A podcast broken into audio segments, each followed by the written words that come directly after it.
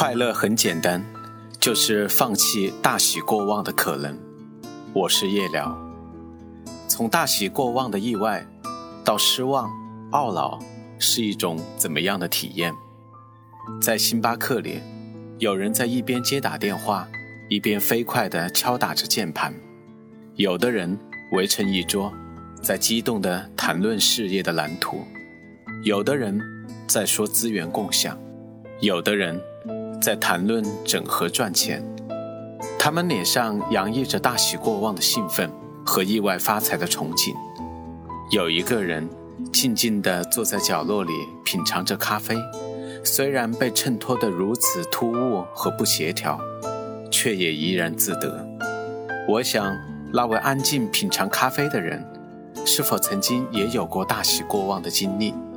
收获的结果是如愿以偿。还是大失所望，不得而知。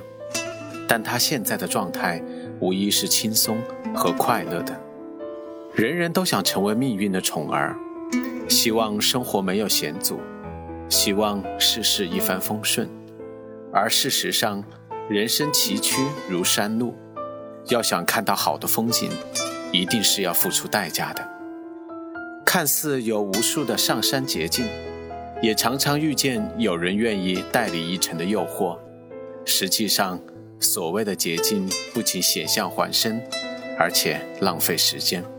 所谓的拉你上车，不过是看到你还有利用的价值，承诺并不能兑现。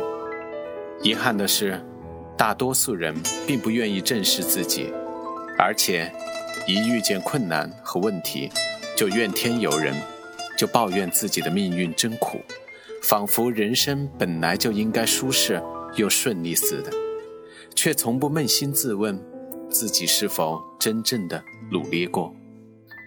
他们还会自视甚高，常常以怀才不遇自居，以为仅仅依靠自我感动式的努力就能轻松地改变逆境，完全不会检讨自己的过失，所以。他们更加期待大喜过望的出现，希望搭上命运的顺风车，愿意将自己的未来交给别人去主宰，渴望轻轻松松就能改变自己的窘境。期望过多，失望就会越大。人生的很多痛苦，就是因为不切实际的希望和将成功托付于他人的帮扶。快乐有秘诀吗？我认为是有的。